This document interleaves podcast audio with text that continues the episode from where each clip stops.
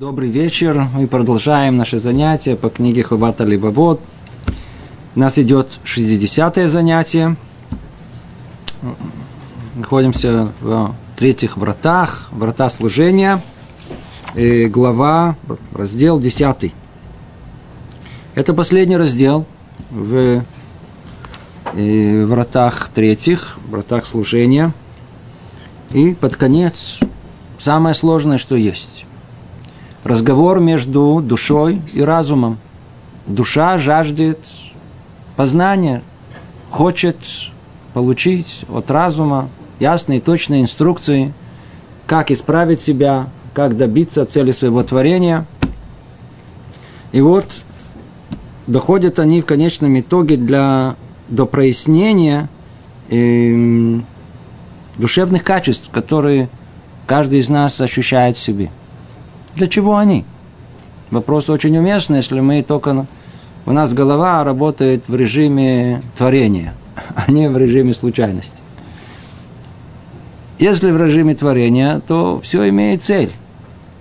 Человек чувствует любовь, ненависть, чувствует э, жадность или щедрость, чувствует э, жалость, жестокость, гордость, скромность, много качеств, которые мы чувствуем изнутри. Они у нас работают как автомат. Пробуждаются при тех иных обстоятельствах. Мы их ощущаем, чувствуем. Но почему-то не задумываемся, что, в принципе, это же творение. Это же сотворено для какой-то цели. И вот раскрывает нам э, Рабейну Бахья предназначение каждой из э, составляющих этих душевных качеств. Для чего они сотворены? Это только одно из открытий, которые тут есть. Второе открытие, которое, по-видимому, с точки зрения практически, оно самое существенное. Оказывается, что все эти качества, если они сотворены для определенной цели, то их надо использовать для этой цели. А у нас, как мы просто чувствуем, живем этим, мы этим не управляем. А наоборот, они управляют нами. Эти чувства управляют нами.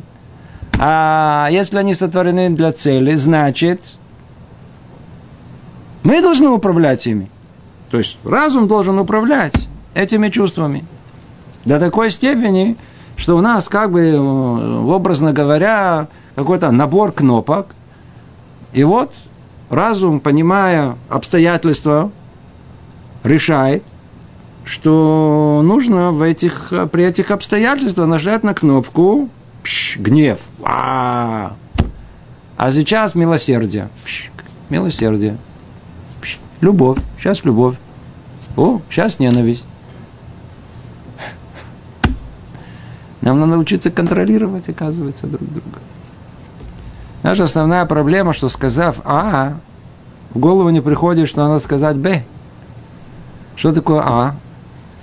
Есть Творец, я творение, это А. А что Б?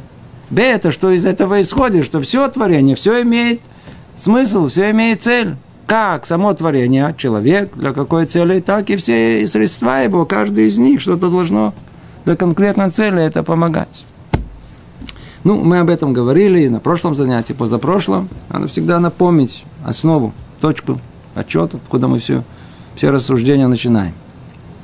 На этом занятии мы разберем с вами, сколько успеем, и еще несколько составляющих душевных качеств. Сейчас обращается Арбин Ибахия к очень-очень существенным качествам. Одно называется жалость, а другое называется жестокость. Это не так просто. Мы с этим встречаемся каждый раз. Каждый раз. И если есть какая-то тема, где все перепутано, то, по-видимому, внутри души нашей, да, то это одна из, э, одна из э, основных таких э, тем, где все перепутано. Жалость и жестокость. Что такое жалость? Что такое жалость? Когда мы видим страдания другого человека, у нас пробуждается изнутри жалость к нему, пробуждается к нему эмпатия – сочувствие. Мы чувствуем его боль. О, это называется жалость. Кто такой человек жестокий? Который видит страдания другого человека, у него совершенно не пробуждается никакое чувство. Более того, он может даже причинить ему эту боль. Крайних ситуациях это даже доставляет ему удовольствие. Это жестокий. Жалость, жестокость. Теперь снова, как мы, как мы соотносимся с этим? Что плывем по течению. Плывем по течению. У кого в душе такая жалостная душа, ласковая, такая мягкая, э, э, э, милостливая, да, она да, такой да, жалостливый. А кто такой жестокий? Такой он жестокий. В детском садике были? А ну вот, загляните, загляните. Смотрите, как они один... Это видно сразу, с двух лет все, уже вот, вот, вот двух лет, трех лет. Вы видите, они один все время бьет всех, щипает, э, э, э, выцарапывает. А, а! а другой такой тихо сидит, спокойно такой, не, не высовывается, наоборот, еще помогает кому-то, что-то вдруг поделился игрушкой. Вообще с детьми это противоестественно. Получается, что у нас есть built-in, встроенное, заранее, как будто мы рождаемся с э, расположенностью. Кто к жалости, кто к жестокости. Теперь, как мы это употребляем? Ну, как и потребляем. Человек жалостливый, он жалеет. Человек жестокий ведет себя жестоко. Да? Говорит э, разум душе, послушай, ты чувствуешь, что в тебе эти, есть эти качества, тогда эти качества должны быть управляемы. Они будут управляемы. Теперь еще как управляем? Давайте сделаем видение, дальше мы, мы, мы, мы поймем, что значит управлять. Управлять, скажем это несколько раз. Управлять качествами души, это значит всецело направлять их на цель своего творения.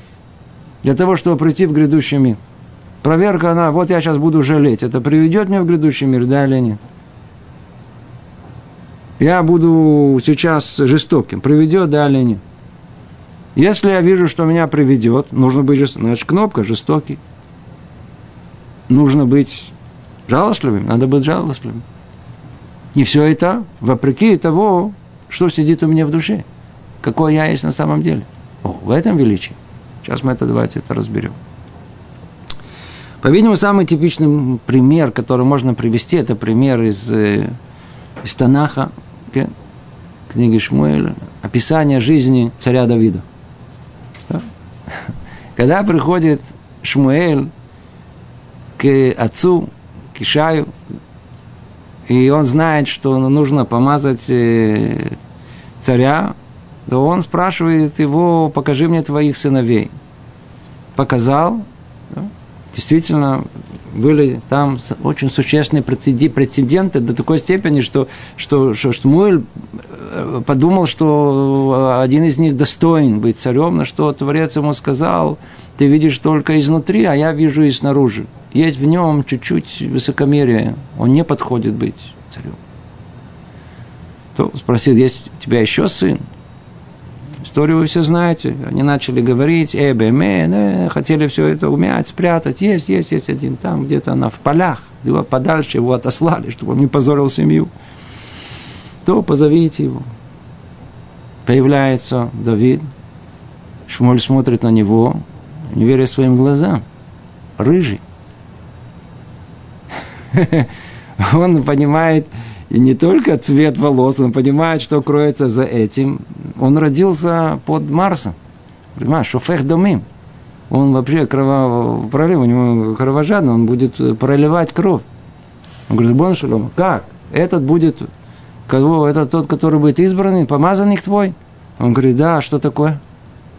Он говорит, ну он же прольет кровь, верно, он будет проливать кровь врагов всего еврейского народа. А к своим он будет относиться снисходительно. Его будут проклинать, он говорит, то хотели отомстить. Как? Царя проклинают. Он говорит, не-не-не, нельзя его, не, не трогайте его. Это, это сам Бог говорит через его уста. Не трогайте его. Мы видим их великое качество, которое было у царя Давида. Он родился с очень жестоким характером. Да, Яцерара Хазак Мот. Очень-очень сильный Яцер. В отличие от этого царь Шауль, который был до него.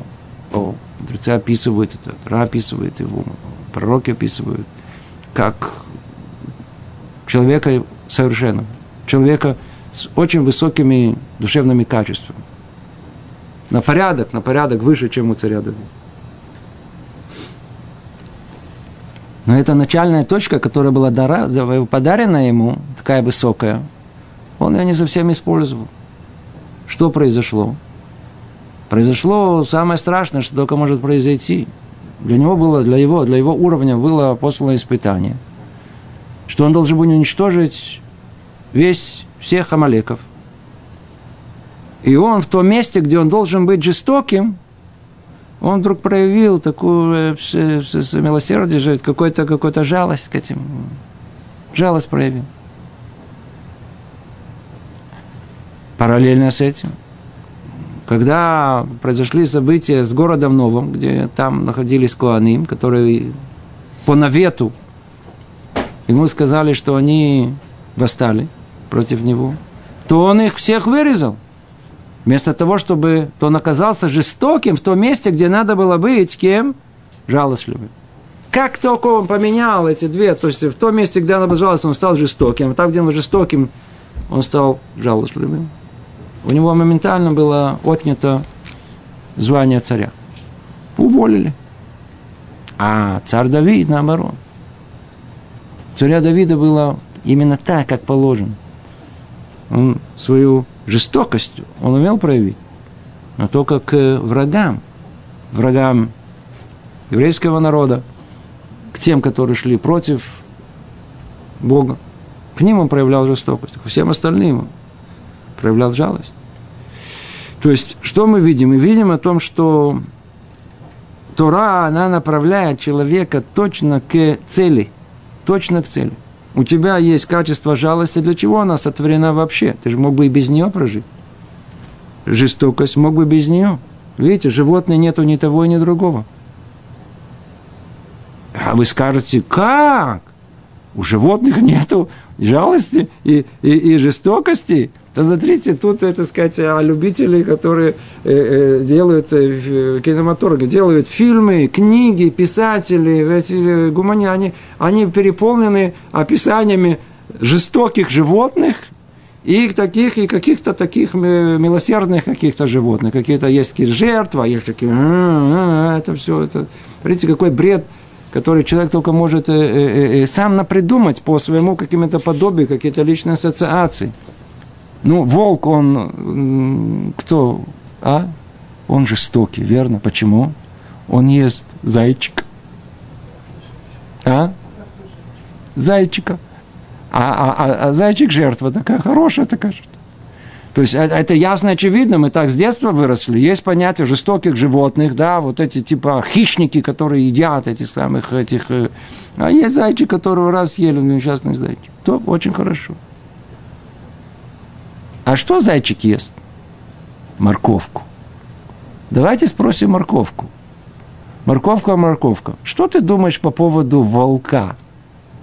Говорит, волк? Пш, отличный, вообще отличное животное, милосердное, жалостливое, меня не ест. А есть такие, которые такие жестокие, говорит, еще как, заяц, самое жестокое животное, которое есть. Он меня ест. Ну, что скажем? Так есть жестокие или есть, это все выдумка людей. Богатур нету ни таких, ни других. Животные живут, что называется, что значит хищных? Кушать хочется. Зайчику тоже кушать хочется, так он ест этих, эти еди. Так устроено весь мир, иерархия. Один питается счет другого, за коля, все автомат. Нету жестоких, нету жалостных. Клюм не существует. Это все интерпретация человеческая. То есть мы видим поведение автоматическое животных и приписываем им человеческие качества. Любой думающий человек это не может принять. Ой-ой-ой, значит, мы могли бы обойтись и без этого. Могли бы обойтись без жалости, без жестокости. И тем не менее у нас есть и то, и другое. Для чего?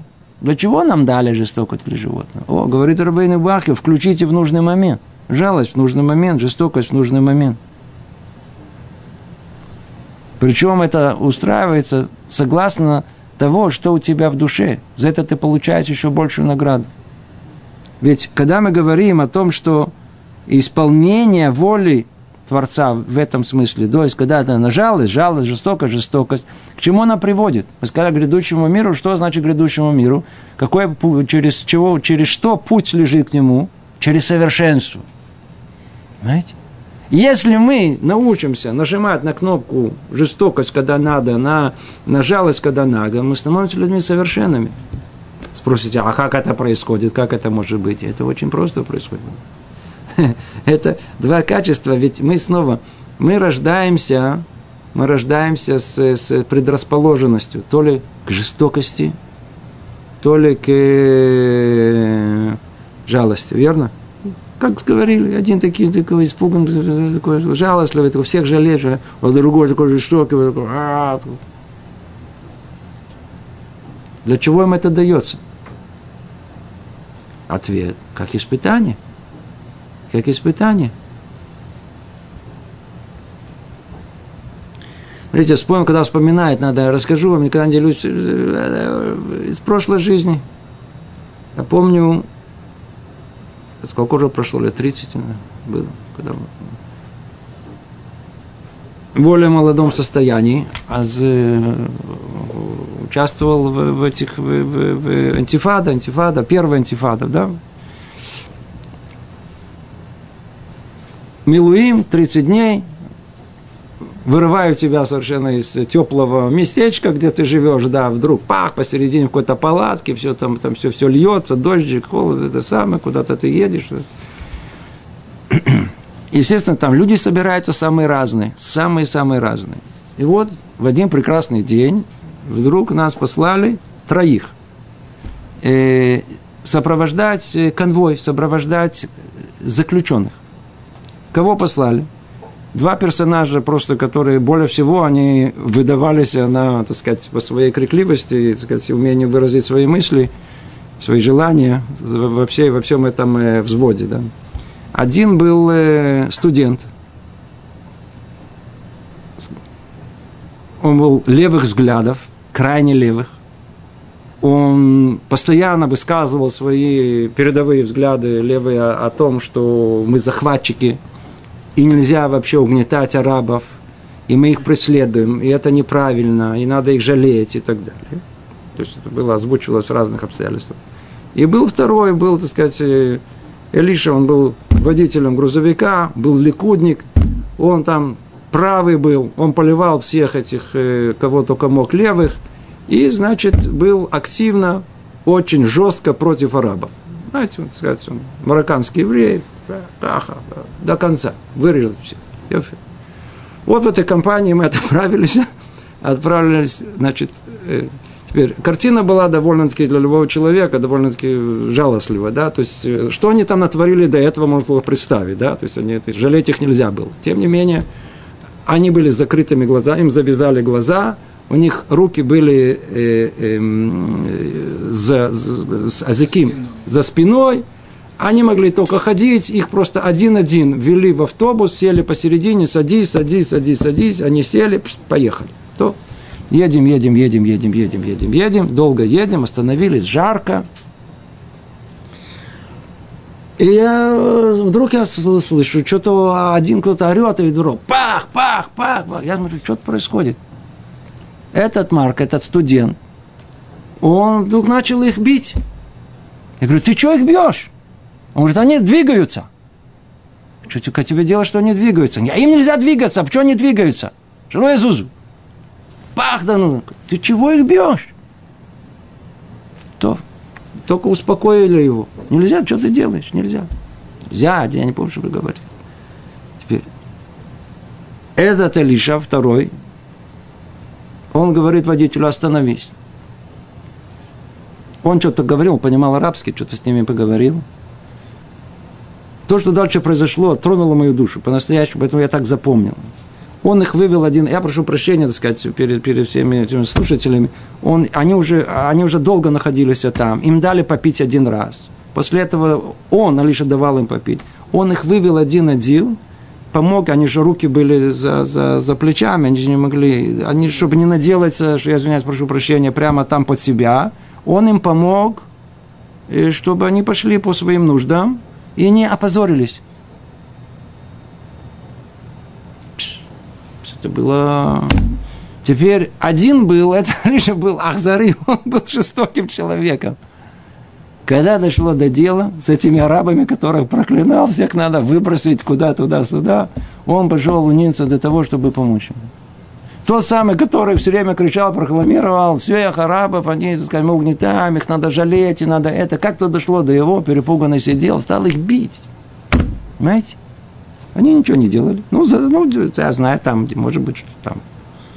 Сдвинулись с места на место. То есть, вдруг в голове первый раз я подумал о том, что как на самом деле это устроено. Как человек, он себя может представлять в качестве одного. Да? А на самом деле в момент испытания вдруг все оказалось по-другому. Тот жестокий оказался самым жалостливым, а жалостливый оказался жестоким. Теперь смотрите, как это все устроено в нашей душе. Творец дал нам мецвод. Есть Гаон знаменитый. Гаон Вильна. Он говорит, что у нас есть две мецвод, которые, о которых сказано Лемани и Рух и Арих Ямеха, которые, которые говорят, что обещает нам продление жизни. Но только не как все поняли, даже есть такие, которые из мудрецов поняли, которые Ямеха, Ямеха это продлят дни жизни в этом мире, а имеется в виду в том мире. Что имеется, что имелось в виду, что это за две мецвы? Две мецвы, которые самые сложные, самые противоположные, которые есть. Одна мецва, она самая жестокая, которая есть. Называется Шилуахакен.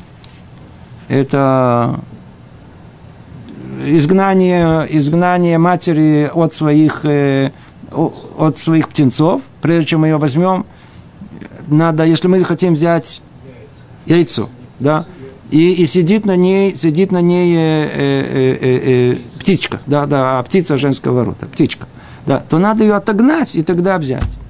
И нельзя брать их обоих. Надо ее отогнать, надо взять. Жестокая мецва. Кто когда-то ее сделал, она сиди, сиди, что ты ее трогаешь. Надо, надо ее, представляете, это мецва. Жестоко невероятно. Теперь, с другой стороны, он говорит, есть мецва самая жалостливая, которая только может... Какая мецва? Это уважение к родителям. Когда они состариваются, и они уже не могут ухаживать за собой, у них уже не состояние, они просто... А, это самое большое сочувствие, которое есть, жалость, которая есть, это, это, это к своим родителям, которые, которые неважно как, что и какие отношения были, в этом есть мецва, надо ухаживать за ними в этот момент. Есть две мецвы.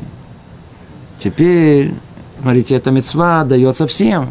Вы понимаете? Она дается всем. И она, она, она, мецва позволяет, ведь есть и это надо выполнять, и это надо выполнять. Теперь все люди, один рождается жестоким, один рождается э, жалостливым. Теперь вы понимаете, что такое достичь совершенства? Достичь совершенства – это значит, что если человек жалостливый, иди выполни мецва челюхакен. иди выполни самую какую мецву? Самую жестокую. Достигнешь совершенства. Это значит, что управляешь своей душой, э, своими качествами. Ты управляешь им. Потому что если нужно, и ты понимаешь разум, что это правильно, значит, ты выполняешь. Когда нужно, надо быть жестоким. Человек жестокий, э, родители что, сами не справятся? А, нет, нет, нет, они не справятся.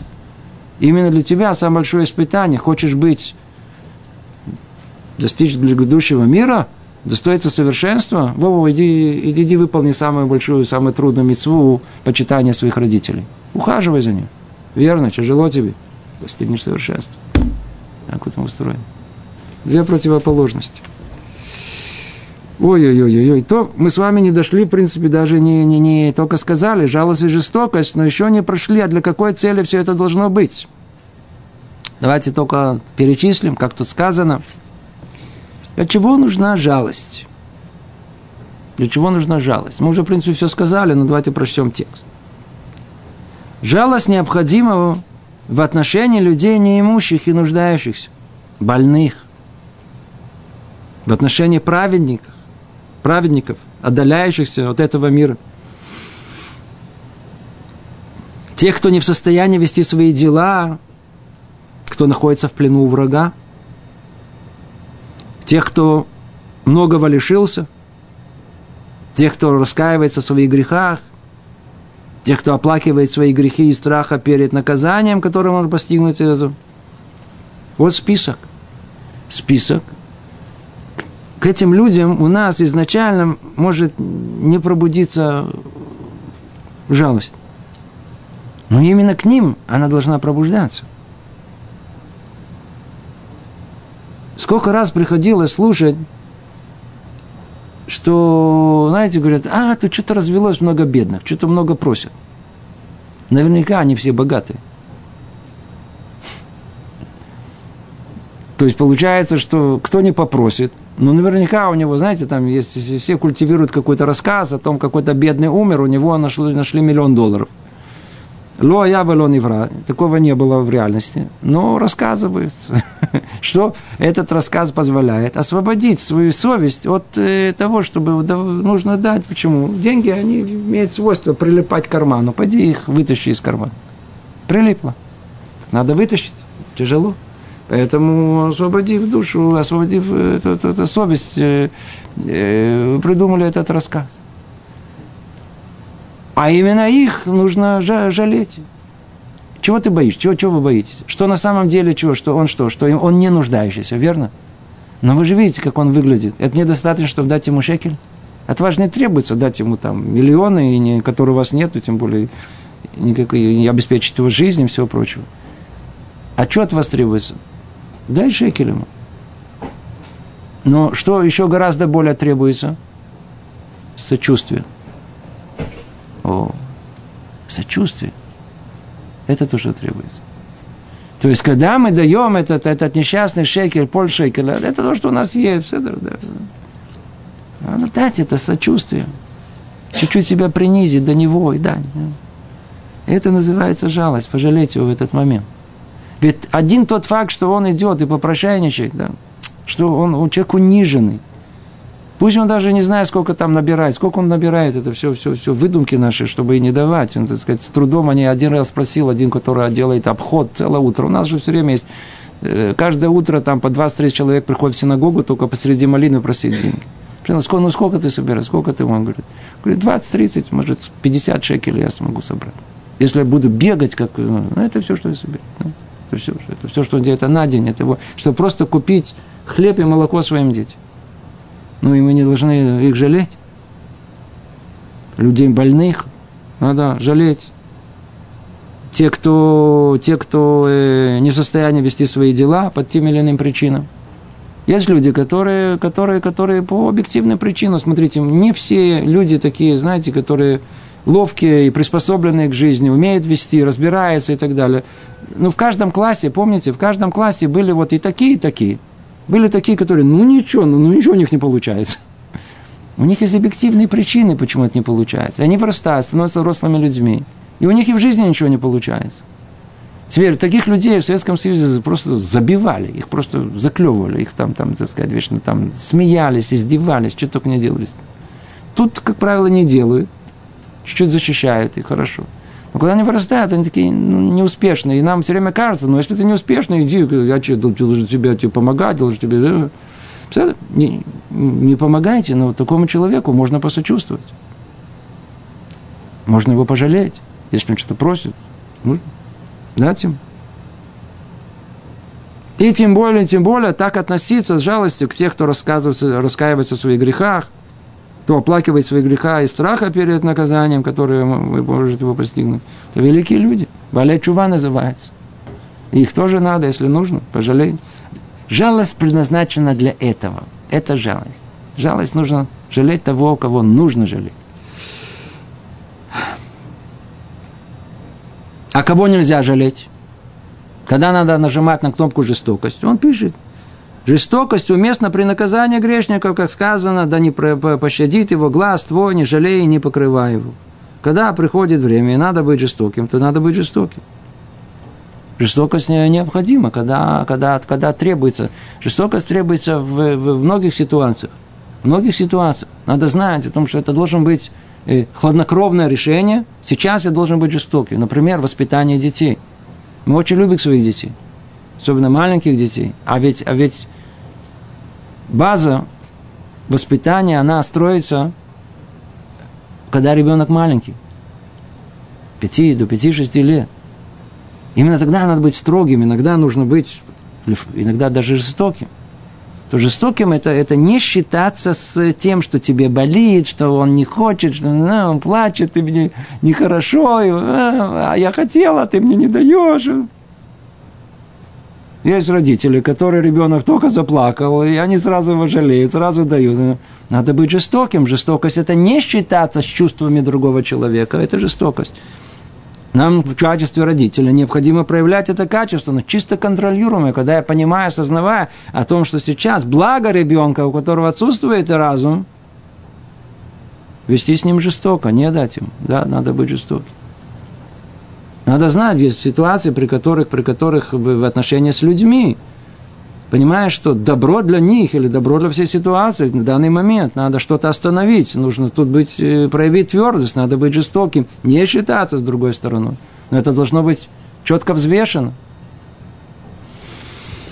Есть много ситуаций, при которых надо, надо, надо, надо, не, не, не как в мире, не как в мире. В мире все перепутано. В мире, в мире сейчас все, все, все, что, все, когда надо быть жестоким, например, судьи, а, Верховный суд и так далее. Это что-то страшное, что происходит. Эти э, современные э, влияния всяких, э, всяких течений, мыслей, всяких гуманизма и всего прочего, они привели, все перевернули, точно наоборот, как у нас есть. Вечно они жалеют этих каких-то то ли воров, то ли бандитов, то ли еще кого-то. Он говорит, смотрите, надо с ними считаться. А как доходит до кого, какой-то несчастный, бедный, который там своровал первый раз из-за каких-то обстоятельств какой-то один шекель, его в тюрьму, мы никогда не простим, такое надо прекратить, это нет, все, все, все, все, все наоборот, все наоборот. Это целая тема, целая тема. Итак, есть у нас жалость, у нас есть жестокость, когда нужно, человек должен жалеть, должен, должен знать, когда потреблять качество жалости, когда нужно нажимать на кнопку жестокости и быть жестоким. Это качество жалости и жестокости. Теперь. Дальше приходим к следующей паре. Обратите внимание, это всегда пара. Почему пара? Потому что качество, которое в нас есть, тоже вещь необъяснимая с их точки зрения, она всегда должна перекрыть 100%, должна перекрыть, она перекрывает, так сказать, от начала до конца. Все, да, все 100%. Да, то есть, есть, если есть жалость, то есть жестокость. Две стороны всегда. Всегда, всегда есть две стороны. С минусом и плюсом. Теперь, следующие две, два качества. Гордость и скромность.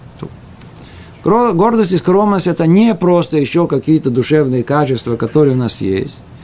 А гордость и скромность – это самое центральное, что у нас есть. Неоднократно слышали, разбирали, много источников есть. Гордость, то есть высокомерие человека, на иврите называется гава, это корень всех плохих человеческих качеств. Все произрастает из этого корня. Есть скромность, противоположность этого. Это самое достойное, самое искомое, самое лучшее качество, которое есть. Теперь, что такое гордость?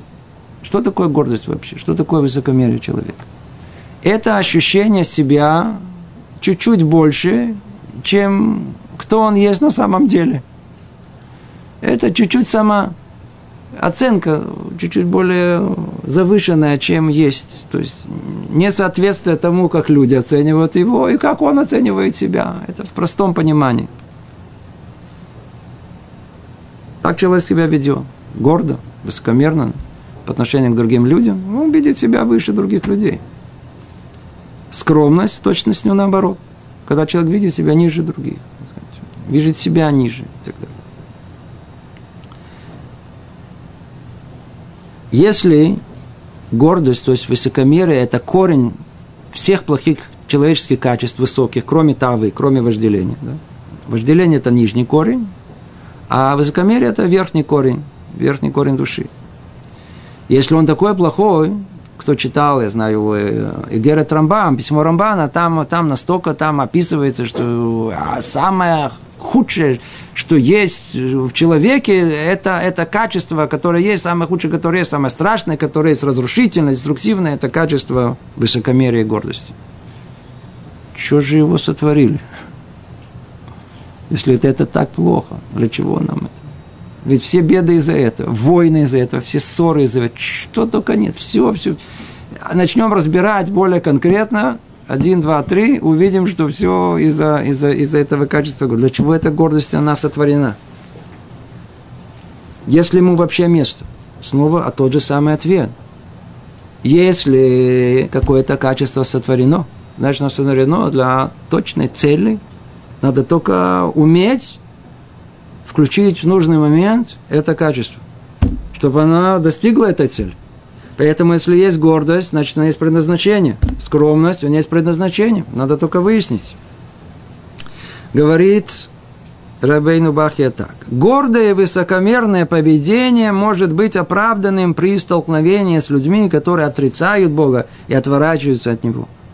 Не унижайся и не раболепствуй перед ними, чтобы не казалось, будто ты оправдываешь их и склоняешься к их извращенным взглядам. Наоборот – Позволь себе воспользоваться качеством гордости и высокомерия, отрицая их воззрения и пренебрегая ими. Пример тому мы видим в поведении Мордыхая по отношению к Аману. Так, так оно было. А скромность? Давайте сразу прочтем. Скромность же следует проявить в взаимоотношениях с человеком праведным, чистым сердцем, богобоязненным, умудренным в Торе и, занят, и занятым служением Творцу, а также с тем, перед кем у тебя есть долг благодарности за сделанное тебе добро. И тем более уместна скромность перед Творцом, кто даровал тебе благо великое, неизмеримое, бесконечно приходящее твои возможности расплатиться за него. Скромность должна выражаться также и в принятии на себя его суда, как сказано, и тогда, быть может, покорится сердце их необузданно, и тогда искупят свою вину. Вай, вай, вай, вай, вай, вай, вай, вай, вай. Гордость Бескомерие, она управляет человеком. Это его эго, распухшее чуть-чуть эго, ощущение своего «я». Каждый из нас знает, что оно, оно, оно управляет. Оно приводит человека ко всем грехам, которые только можно себе представить. Говорит нам э, Рабейну Бахию, секундочку, гордость это наоборот, это хорошо. Надо только знать, когда его употреблять. У нас гордость человек, вот он, он, он, он, каждый чувствует себя, во-первых, всегда, вот, вот, ну, ну, вот каждый себе, как человек ходит. Человек, я нормальный. Я нормальный. А вот эти, которые вот так и так себя вот так, и молятся и так, и делают так, да, это фанатики. А те, которые и эти вообще не религиозные. А кто? А я нормальный. Что такое? Это высокомерие. Видеть себя видеть себя выше других. Говорит разум, говорит э, душе, проснись. У тебя такое прекрасное качество, только надо им управлять. Надо управлять, смотри, что произойдет, если у тебя не будет это качество, ты не сможешь его управлять. Посмотри, посмотри, что произойдет. Ведь как в жизни все устроено? Вот В Торе еще об этом написано. Это же грех, грех э, Мераглим, грех э, этих разведчиков еврейских. В чем был грех? Они пошли, зашли в э, землю обетованную, да, да. Увидели каких-то там гигантов. А были гиганты, были гиганты, да. И там сказано о том, что они были, по-русски называется, как кузнечки в их, в их глазах. Что такое, как кузнечики в их глазах? То есть, кто я такой? Да я никто. Знаете, называется и региша нахитут. По-русски это называется комплекс неполноценности. У них были какое-то, знаете, смотрели такие, они, а, а я кто, я вообще кто? Теперь интересно спрашивают, сказано в Таре, и они были как кузнечики в их глазах, то есть в глазах этих гигантов. А откуда они знали вообще, что эти гиганты думали? Может, в их глазах это были не кузнечика, непонятно кто, вообще не знаю, тоже гигант. Или, не знаю, какие-то пришельцы из, из какого-то мира. Иди знай, что ты, откуда ты знаешь. О, смотрите, что происходит. Когда человек, он комплексует по отношению к себе, видит себя ниже, приниженным, да, то есть нету гордости, своего ощущения, я, бла, бла, бла, есть такое, так он это переносит, ну, по-видимому, не только я так думаю, но так и все думают. Поэтому и меня так все видят. Поэтому я-то действительно такой, если я кузнечик, я чувствую себя кузнечиком, значит, все остальные на меня смотрят, как на кузнечика. Понимаете? Теперь, это только первый шаг, а что дальше? Когда человек, он так думает, он становится теперь зависимым, а мнение других, он других, он прислушивается, он, он, он может теперь пойти попасть в любые сети, а они расставлены в любом месте. Вот реклама, как она работает? Туда же вложили огромное количество денег. Футболист, самый знаменитый, пьет пиво вот такой. Девушка покрасивее, там, около машины. Только оперлась, не надо больше. Но в хорошей позе. А почему? Что это? Для чего? Они, а эти понимают. А что это? Смотрите. Если у меня ничего своего нету, вот, вот моего ощущения внутреннего э, э, э, высокомерия, то я все время буду восхищаться кем-то, чем-то. У меня появятся кумиры. Слышали такое? Особенно это встречается 415 лет, вдруг какой-то кумир появляется. Какой-то певец, знаю, какой-то актер, какой-то баскетболист, боксер, не знаю, кто-то, кто-то какой-то кому-то поклоняется. И тогда что? Следующее этап. Хотят быть как они. Быть похожи как они. И не только внешне, хотят перенимать их мнение. А что за мнение? Пить надо пиво Макаби. Сказал, как его там, какой-то, я знаю, явно, так сказать, кого-то привезли из Америки, и там он выиграл, в общем, это. И вот баскетболист, знаменитый, да, еврейский баскетболист, не, не еврейского происхождения, держит. Пейте э, пиво Макаби. Да. Очевидно, что надо пить пиво Макаби, потому что я ценю от его, значит, надо пить это Макаби. Понимаете, как устроено? Но это, это меньше из зол, хорошо, это мало кого обсед, это его проблема этого, но оно есть по большому счету. Теперь по большому счету, что надо, надо, вот смотрите, что произошло в нашей жизни. Давайте чуть посмотрим в истории. Вещь удивительная, страшная. Сколько уже прошло? 250 лет а результаты тех событий, которые произошли в Германии с тех времен и до нашего дня. Был такой человек по имени Мендельсон, слышали? Жил он в Германии, в Берлине. И вот, э, по крайней мере, были и до него, но как бы э, флаг был поднят именно им, и известно от его имени. Тот, он тот, который говорил, что, дорогие евреи, надо быть евреем у себя в доме, а на улице будете как немцы, как все. Ну, и тут началась эволюция, а уже дальше, кто пошли за ним, уже вообще сказали, надо быть немцем везде, и дома, и тут, и в синагоге надо быть немцами. Надо развивать немецкую культуру. Их догнали немцев, перегнали немцев, стали лучше, чем они. Да? Ну, чем все закончилось, всем известно.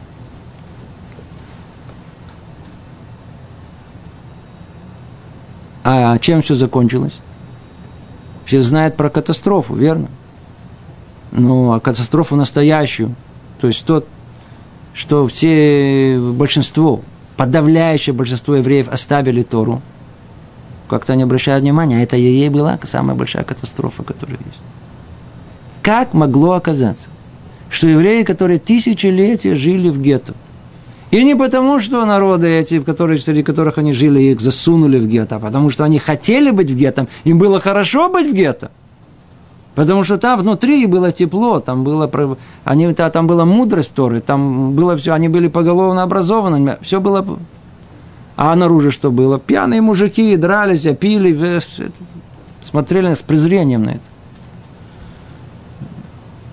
Вдруг постепенно, начиная с французской революции, постепенно в Германии, в Франции, вдруг появилось просвещение, наука, развитие э, культуры, писателей, музыка невероятная.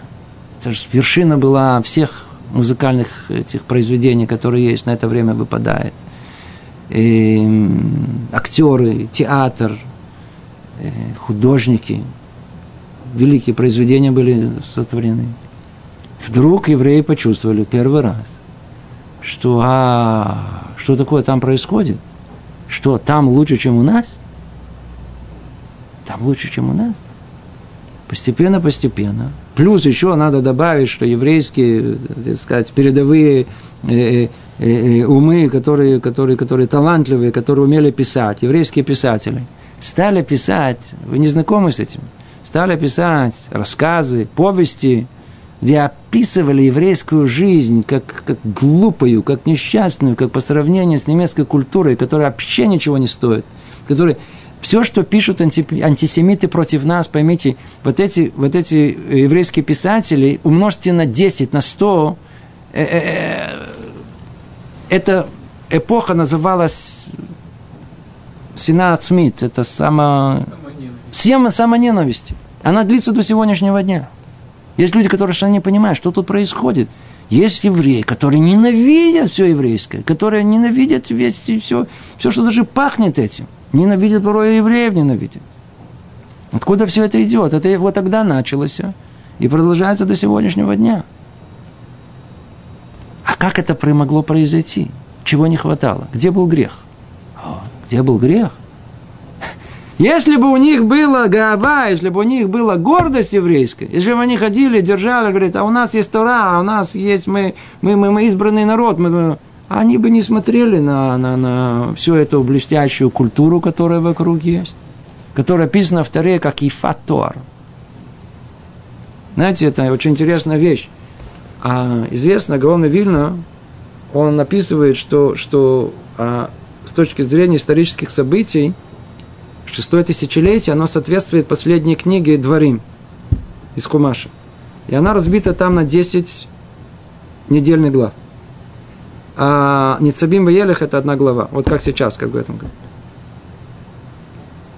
И если разбить это на, на, на соответствие годам, то получается, что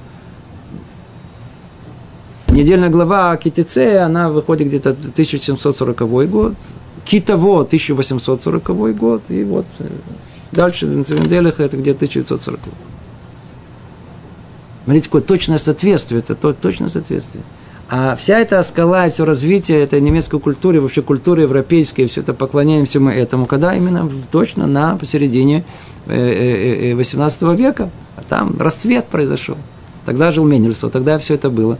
Поэтому какие-то цели Мельхама, как сказано, когда ты пойдешь на войну, и ты там встречу захватишь красавицу, объясняют комментаторы, что за красавица. Кто-то красавица, которая Тара вечная, должна описать. Каин Амрен, Тара, мы что, мы, войны уже муж никогда, давно никакой войны, никакой красавицы нету, ничего не надо.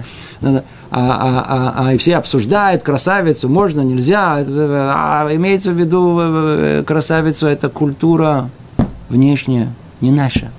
Она красивая. Еще какая красивая кто не восхищается, кто приезжает из Советского Союза, молодые, вообще все, все это хорошо, вообще все это стерлось, а, а интеллигенция – а? интеллигенция. Для нее Пушкин, Толстой, э, писатели, там, э, Чайковский, это, это, это их жизнь, это, это, это, они не представляют себя вне этой культуры, они очарованы ей. Она красивая, она красавица.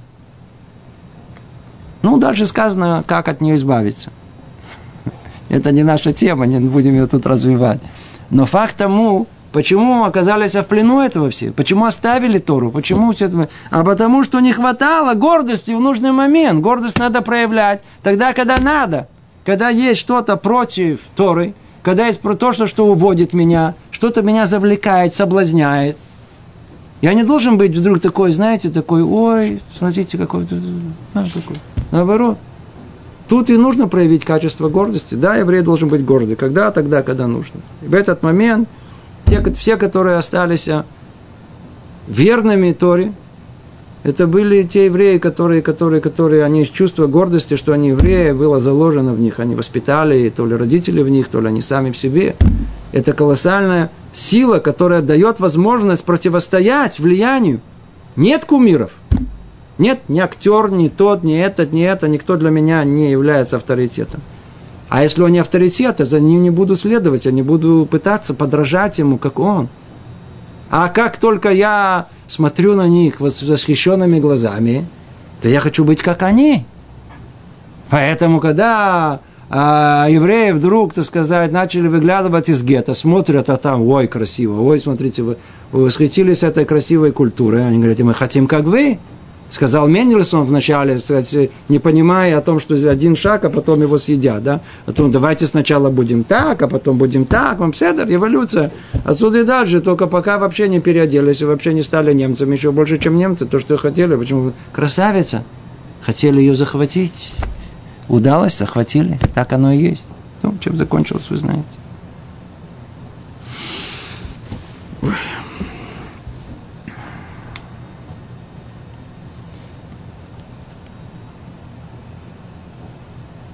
Не унижайся, не раболепствуй перед ними.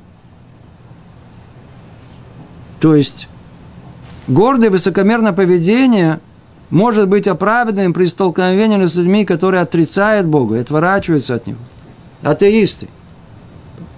Сейчас в наше время мало этих активных атеистов. Все люди вообще даже не агностики. А называется новая эпоха, так сказать, э, эпатия, апатеизм, не знаю, как по-русски называется, от слова апатия. Людям все равно все. Есть Бог, отлично, да, о чем. Нету, тоже хорошо. Какая мне разница? Главное, главное, чтобы можно было съездить на, на, на, на Виталию и вернуться назад, отдохнуть, чтобы не мешали. Чтобы не мешали. Если Бог, главное, чтобы он не мешал, пусть будет.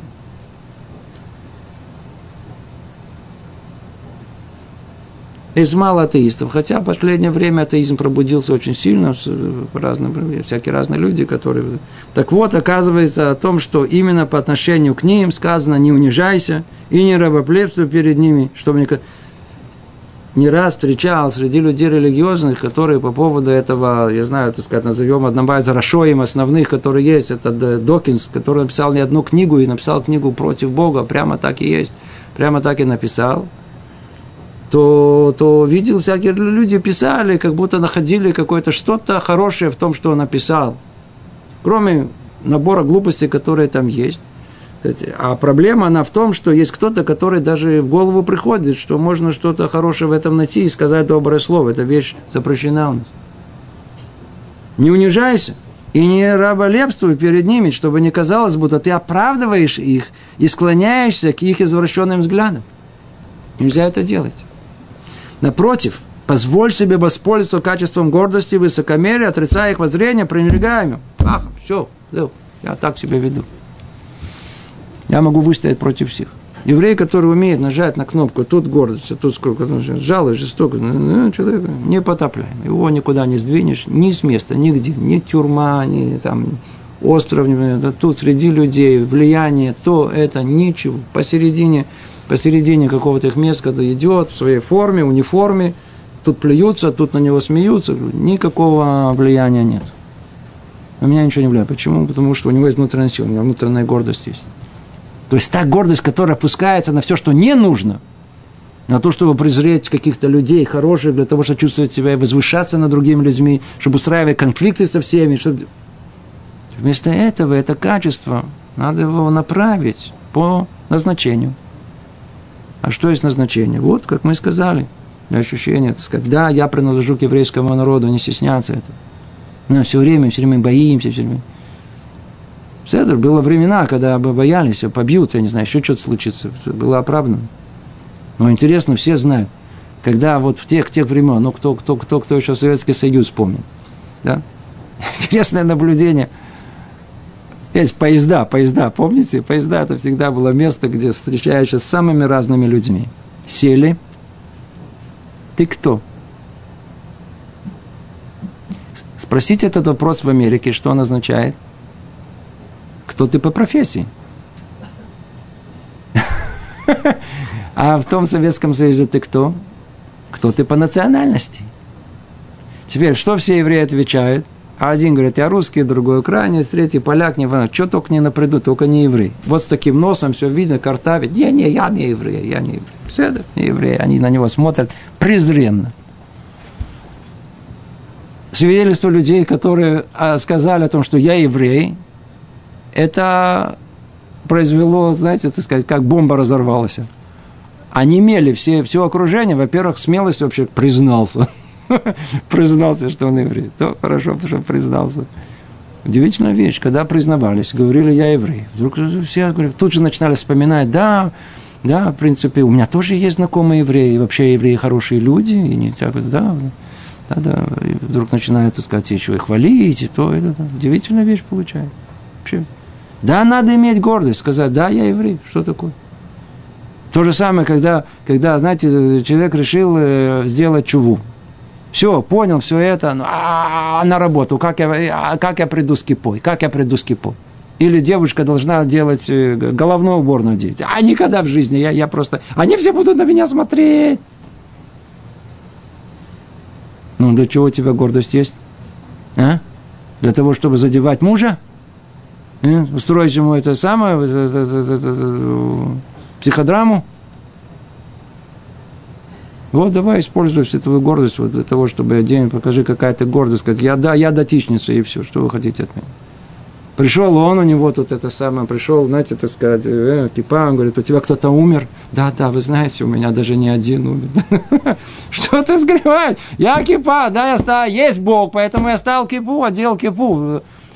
Как только человек встает на дыбы и говорит, да, я такой, все, и вдруг все сразу, а, ну, так и сказал бы, ну, все, все, все. Один день поговорили, на второй день ясно, кто ты такой, все, все станут уважать наоборот.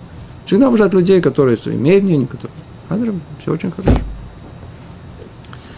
Это то, что касается высокомерия. Теперь, аж скромность. А когда скромность надо проявлять? Скромно же следует проявлять взаимоотношения с человеком праведным, чистым сердцем, богобоязненным, с мудрецами Торы, с праведниками Торы, с те, которые увидели человека, на ниже травы, как говорится, как говорится, ниже, ниже, тише воды, тише воды ниже травы.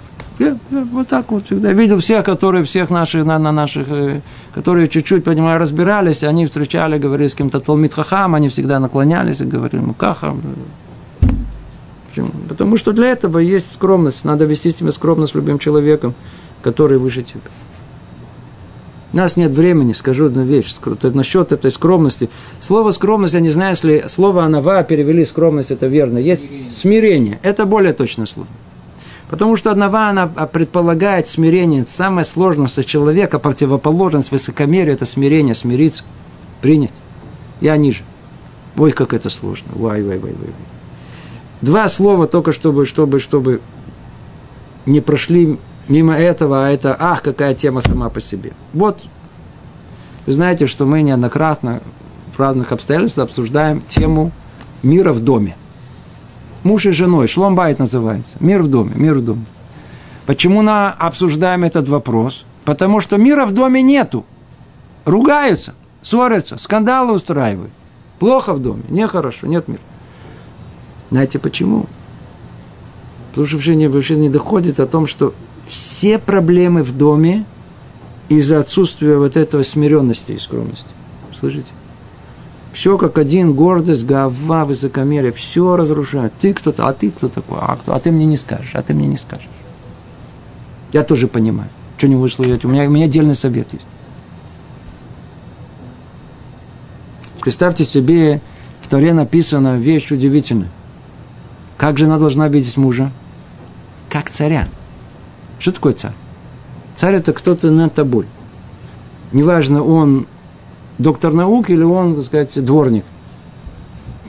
Не в Аллахе Рамбам это не указывает. Значит, любой муж должен быть как царь. Что такое как царь? Это сделать э, э, упражнение в воображении, видеть своего мужа как царя. А что перед царем? Перед царем поклоняются, перед царем уважают, ходят ниже, э, тише воды, ниже травы, не знаю, это как-то как Это вообще никто, вот, вот так вот. Вот скажите, если жена так бы видела бы мужа, типа, все, все, что он говорит, надо только амин, он царь, он вот, а в голову бы что-то бы пришло ей начать противоречить, э, э, свои права начать качать, все, все, все, все устраивать ему это кардибалет, а? В жизни такого же. Все проблемы только из-за этого. Точно так же и муж. Точно так же и муж. Ему сложнее еще. Он должен видеть ее выше себя, жену. Но это задача для мужа. Жена не, а, ты начни, а потом я буду начинать. Не, ну ты, а потом я. А если я не, не, не, не, не, не. Каждого, у каждого своя задача. Муж должен видеть свою жену выше ее. Почему? Потому что он повеляется ее уважать. Так он пишет. Вихабдаки гуфо. Надо уважать как себя, как самого себя. Как можно добиться этого? Только одним единственным. Если у него он включит на кнопку под названием э, скромность, э, э, смирение. Я, смирение, он, он, он будет ее видеть выше себя. Муж видит жену выше себя, он не начнет ей все время указывать, все время замечания. Почему ты сделал так? Почему ты сделал? Смотрите, у нас мы же полны советов. Самых добрых, разумных, верно? А почему человек дает другому постоянный совет, как правильно сделать? А? Потому что он считает, что то, что он предлагает, это отдельно. Это, это я это, это, это. А то, что ты делаешь, это неверно. Откуда тебе это? Может быть, все это наоборот. С точностью наоборот. Это не, всегда это, это абсолютно. Все качество гордости. Все, все, оно полностью управляет нами.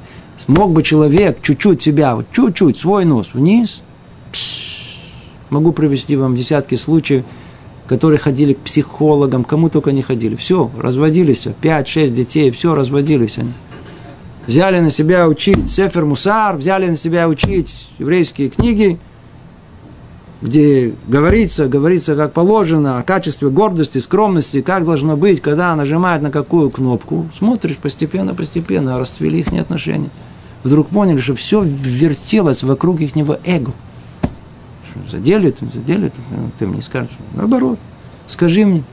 И мы видим у наших всех мудрецов, видим у всех больших рабаним. Жена говорит, закон, поешь, есть. Не важно что. Сейчас поешь, мне сейчас удобнее сейчас. Я сейчас. Не спорить, ничего. Не начинай, а ты мне не так приготовила, а ты мне то нет, а не то нет. Какая тебе разница? Мужчина или нет? Ешь. Для чего ты появился этот Что жена говорит, то и делай. А один говорит, так вы что, под каблучником быть? То это самое то есть страшное, как там вдолбили. То есть самое страшное, что есть, быть под, под каблучником. Смотрите, тебя никто, под каблучник это кого ставит насильно под каблуки. Но это не тот, который сам залез под это. Это было твое решение. Ты, мужчина, ты тот, который принял это решение, служи за свою жену. Но ни одна мудрая жена не будет повелевать своим мужем. Она будет смотреть на него как царя. Будет только стараться угодить ему, как только можно. То, это отдельная тема, мы уже тысячу раз о ней говорили, но это все, все управляется им этим. Все только управляется вокруг этого. Итак, Скромно же следует проявлять во взаимоотношениях с человеком праведным, чистым сердцем и богобоязненным, умудренным в Торе и занят, занятым служением Творцу. С ними надо быть скромными. А также тем, перед кем у тебя есть долг благодарности за долг на тебе дело. Ой-ой-ой-ой. Ну, это отдельно, у нас нет времени. В одном слове только. Иногда нам кто-то делает что-то, что называется, одолжение кто-то делает. Вы помните, вся книга построена на чем? Акарата то. Что нужно сделать? Нужно воздать добро за добро. Кто не умеет это делать, не еврей. Это основное еврейское качество. Все построено на это. Теперь, не все люди самые достойные, которые нам делают добро, что мы после этого, так сказать, с легкостью платили им добро. Представьте себе, что человек не очень достойный. Что произойдет? Нам будет очень тяжело ему воздать э, добром за, за добро. Наоборот, будем не надо принять. А это обязательство. И не важно, кто он, что он, ниже тебя, вообще никто, вообще плохой человек. Не надо, да, да, все надо подавить все это, что нужно, нажали кнопку, что, вот, смирись, смирись, смирись, смирись, смирись. Он на тебя даже открыл рот, это, это, это, молчи. Молчи. Почему так сказано? И тем более уместна скромность перед Творцом, тоже отдельная тема, кто даровал тебе благо великое и неизмеримое, бесконечно превосходящие твои возможности заплатиться за него. Но это уже то, что тут сказано, это в одном предложении. Все, о чем мы говорили, тут, видите, много-много листов. Творец надал так много, то хоть чуть-чуть мы должны ему отплатить. Акарат Атов. Okay? Платить добром за добром. Это основа всего. А когда ты можешь отплатить добром за добром? Только при одном условии, что человек смиренный. Человек не смиренный, гордый, никогда добром за добро не оплатит. Не в состоянии. У него гордость не позволит. Поэтому быть евреем по-настоящему единственная возможность – это скромность и смирение. У нас уже время перешло. Но я надеюсь, что общая идея понятна. Давайте тут остановимся. Так мы разобрали с вами жалость и жестокость. Для чего она предназначена? Гордость. Надо знать, когда ее включать, а не пускать ее без тормозов со личным ощущением превосходства над другими. А если у человека был склонен к скромности, к смиренности, то надо знать, что иногда надо быть гордым, а гордым надо быть скромными, тогда достигается совершенство. И так мы пользуемся нашими душевными качествами для, по, по, по предназначению, для той цели основной, самой великой, и, и добиться совершенства и добиться грядущего мира. То, становимся тут. Всего доброго. Привет из Иерусалима.